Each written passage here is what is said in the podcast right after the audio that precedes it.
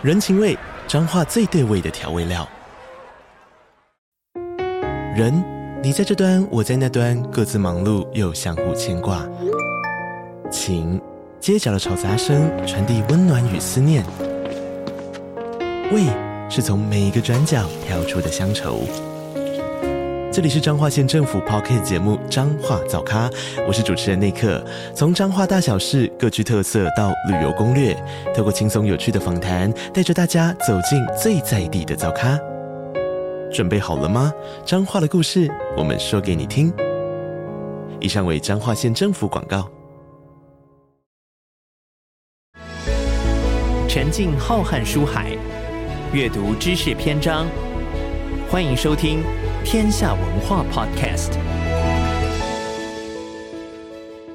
各位听众朋友，大家好，我是许荣哲，被称为华语首席故事教练。今天要来跟大家分享一个主题，然后包括一本书。这个主题叫“梦想中的国文老师”。好，什么叫梦想中的国文老师？各位不知道对国文老师的印象是什么？然后前几天我有个朋友叫王文仁，他其实是一个诗人，那也在大学教国文。然后每次开学的时候，他就问一下他那些大一新生有没有人喜欢国文的啊？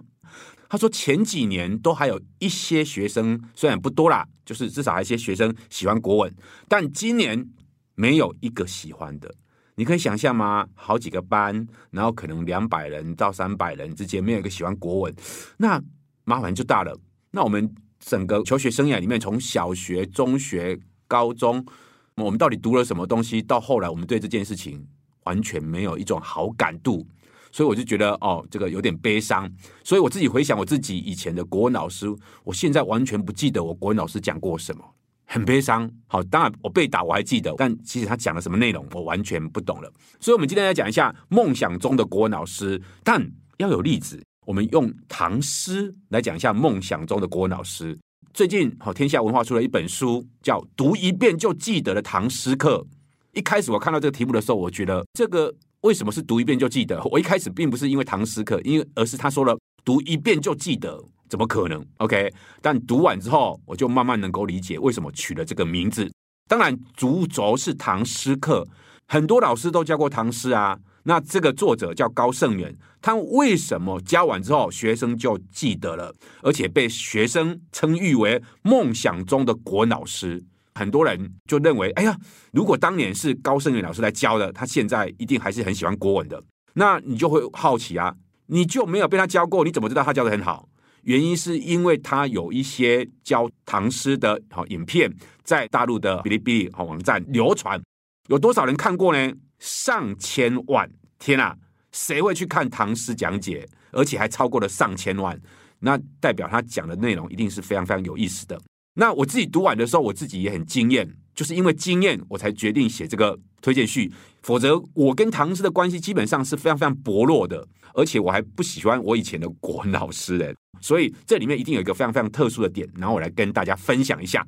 那我拿到书的时候，我拿到书的时候都会直接去看我比较喜欢哪个篇章，然后他总共在讲唐诗的时候，他分作十二个章节，我就一眼就看过去的时候，我就想要选择爱与被爱的。哎呦！爱与被爱的，我们不管到哪个年纪，对爱情一定有很多很多的憧憬，所以我们就直接好直接切进来爱与被爱的，然后连接到为什么它会让我们读一遍之后就永远不会忘记了。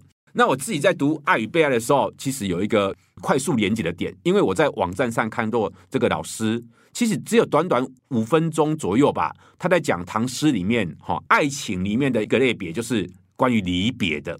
关于离别的，他就说了，离别有三种，一种叫别时容易见时难，第二个叫相见时难别亦难，那跟第一种刚好有点相反。第三种呢，叫人间别久不成悲，有时候人与人之间分别久了之后，就不再悲伤了。这听起来有点奇怪，那不再悲伤，这有什么好讲的，对不对？好，没关系，我们就把这三个丢出来。那这三种东西为什么打动我呢？其实我在看他在讲唐诗的时候，我就一直浮现自己的生命情景。举个例子，“别时容易见时难”，他举了李煜，李煜就是李后主《浪淘沙令》。然后当时他在讲李煜的诗的时候，我就会回想起自己有没有类似的情景。好，我到现在还印象很深。我小时候暗恋一个女孩子，那那种暗恋就是当然不可能去告白啊。但你可能有跟其他的呃一些八卦的同学讲过，哎，我对这个女女同学有暗恋这个情愫，但你就会一种错觉，就是我有告诉别人啊，那别人一定会把它传出去，所以其实这个女孩子也知道我喜欢她。有时候就是你会自己这样胡思乱想，但是你不会告白，你就会在心中慢慢想说，直到有一天，等到我功成名就了，我成为了一个就是很有前途的人，成为一个有名的人，然后我就来向他告白。可是其实，在他生命的这些中学时代、在大学时代，你都跟他错过了。你只有一种感觉，就是总有一天我要告白。我就一路读书，读到了二十五岁的时候，那时候我开始写作了。但我非常非常幸运。就是我在开始写作那一年，我就得到了一个当时台湾最大的小说奖项。好，当时最大的奖项本来是联合报文学奖跟中国时报文学奖，但当时有一个好奖横空出世，叫宝岛文学奖，因为他硬是他的奖金首奖就硬是比时报文学奖跟那个联合报文学奖多了五万十万，所以他变成了当时最大奖。第一年我就是一个初学者，我就是一个小说菜鸟，然后我就得到了那一届的首奖，就是一夕成名。好了，那突然我就去天哪！我一夕成名之后，我就一种开始有底气了，我开始有勇气了，我要去找那个当时暗恋的女孩。其实这这些年来，我从来没有跟她联络过，好，只有某一次同学会见过一次面，好像也没有讲过话。然后我就打给他，觉得啊，我要鼓起最大的勇气跟他讲一些什么完整的告白了。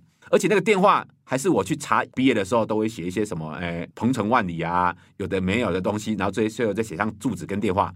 好，我好不容易找到了他电话之后，然后打电话给他，然后接电话的是他的妈妈，我就说，哎，我要找那个某某某，好，是他女儿。然后他妈妈就在电话那头淡淡的说，哦，我女儿她已经嫁到远方去了。他淡淡的、轻轻的，他只是在回答一个好像女儿熟悉的朋友的一句话而已。他女儿已经嫁到远方去了。当时作者高胜远在讲这些诗的时候，其实我瞬间脑中汹涌起来的就是当时的情境。作者高胜远他在讲的是李煜的诗“别时容易见时难”，但我想到的那一句话叫“女儿已经嫁到远方去了”。那其实这个情境、这种感受，不就是高胜远讲的另外一首诗吗？就是“当时轻别意中人，山长水远知何处？”你当时这么轻易的就离开了你所喜欢的人、暗恋的人，你以为很快就会再相见了，但是山长水远知何处？而你们再也不知道彼此在哪里了。哦，这是另外一个诗人晏殊的《踏沙行》，碧海无波。所以你看。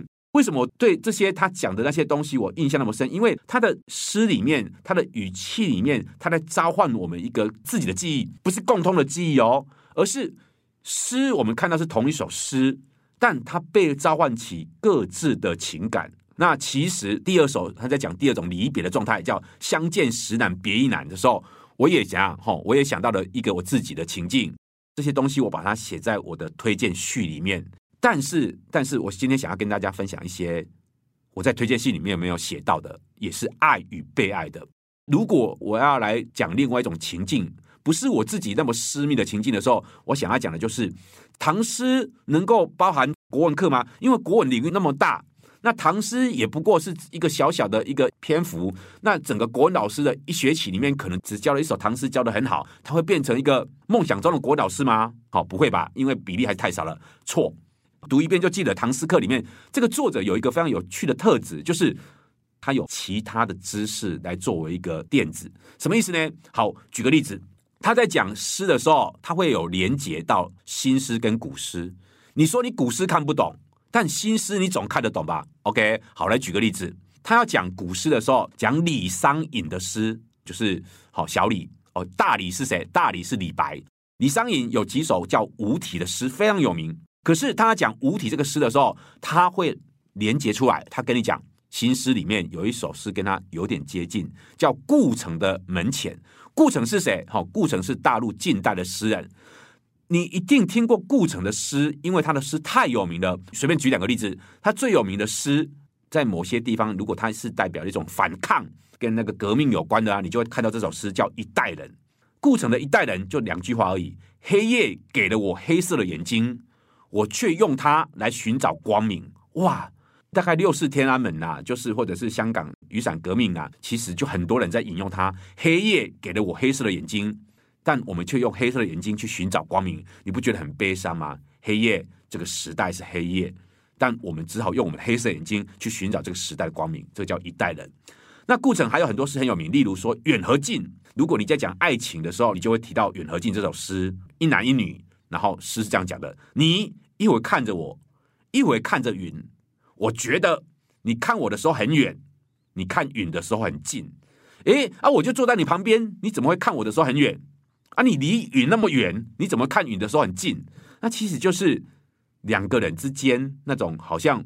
这么亲密，我们应该是很近很近的人。可是我在你眼中看到的却是一种遥远，一种疏离，所以叫远和近。所以你看，顾城的诗很短，但他都瞬间抓到了我们的一种强烈的感受。好，那那个作者高胜远要讲李商隐的诗的时候，他不是告诉你什么形啊、音啊、义啦、啊，不是讲这些，就是你看课本就好啦。但是他在讲李商隐的无题的时候，他带出顾城的另外一首诗。顾城的另外一首诗叫《门前》，这首诗我们比较少听过，但你听完的时候，你就觉得哇，好迷人。好，这首诗叫《门前》，那个铁门啊，那个木门啊，这个门的门，好，门前，门前发生什么事？他是这样讲的，他说：“我多么希望有一个门口，早晨阳光照在草上，我们站着扶着自己的门扇，门很低，但太阳是明亮的，草在结它的种子，风在摇它的叶子。”我们站着不说话，就十分的美好。哇，这么简单的一首诗叫《门前》，带出了一种哦，两个人哦那个爱情的感受。他用门前来讲什么？讲李商隐的无题。无题因为有有好几首，所以他讲的其实是昨夜星辰昨夜风，画楼西畔桂堂东，身无彩凤双飞翼，心有灵犀一点通。各位，心有灵犀一点通，你一定非常非常熟。我我们两个人相见了，一男一女相见了，我好想要看到你，我想要见到你，可是我身无彩凤双飞翼，我又不是鸟，我不能够拥有一双翅膀飞到你面前来跟你相见。但是我们两个心有灵犀一点通，我们甚至不需要透过故城的门，透过对望，我们心有灵犀一点通，而且是穿越时间跟空间的。顾城还透过了相对看的两扇门，还把风、云、叶子通通拉进来，去铺成那个情境。我们彼此不用看，也能够感觉到好彼此的心意。可是李商隐的这个无体“身无彩凤双飞翼”，虽然没有这些翅膀，但是我们心有灵犀一点通，我们穿越了时间跟空间，我们相遇了。我看这个书的时候，我就觉得很妙，就是它不是只是在告诉你这个诗的什么意思。如果只是告诉你这诗什么意思的时候，我们在国中的时候就不会讨厌这种诗了。他在告诉我们这个世界有多么辽阔，跟什么东西是连接在一起的。像我自己看读这些诗的时候，我想起自己的生命时光，然后又从作者里面看到了从顾城的眼睛看到的世界，但又从顾城的诗层次再往上拉过去了，就是可以跨越时间跟空间的心有灵犀，到底是什么样的爱情？OK，所以我说我非常非常喜欢这本书，叫读一遍就记得的唐诗课。它让我回想起自己的生命时光，然后帮我连接了我们更容易理解的新诗时光。它也连接了小说，连接了散文。虽然它只是唐诗课，但它拉进了所有的文学进来，然后变成了一个宽广的世界。所以我说，为什么我一开始说这个主题不叫？读一遍就记得的唐诗课，而是我把它定位为梦想中的国文老师。这是我自己在读的时候的一种体会。梦想中的国文老师从爱情切入，可是也许爱情不是你在意的东西。像我很在意爱情，所以我就会想看爱情。可是当我读完全书的时候，我觉得有一个东西比爱情更伟大的东西冒出来了。那个东西是什么？那个东西是生命的哲学。好了，下一集。我们就来看一看超越爱情的另外一个魔王，就是至少我活到今年好四十九岁了，到我这个年纪的时候，我可能思考了另外一件事情。下一次的节目里面，我们来跟大家分享一下。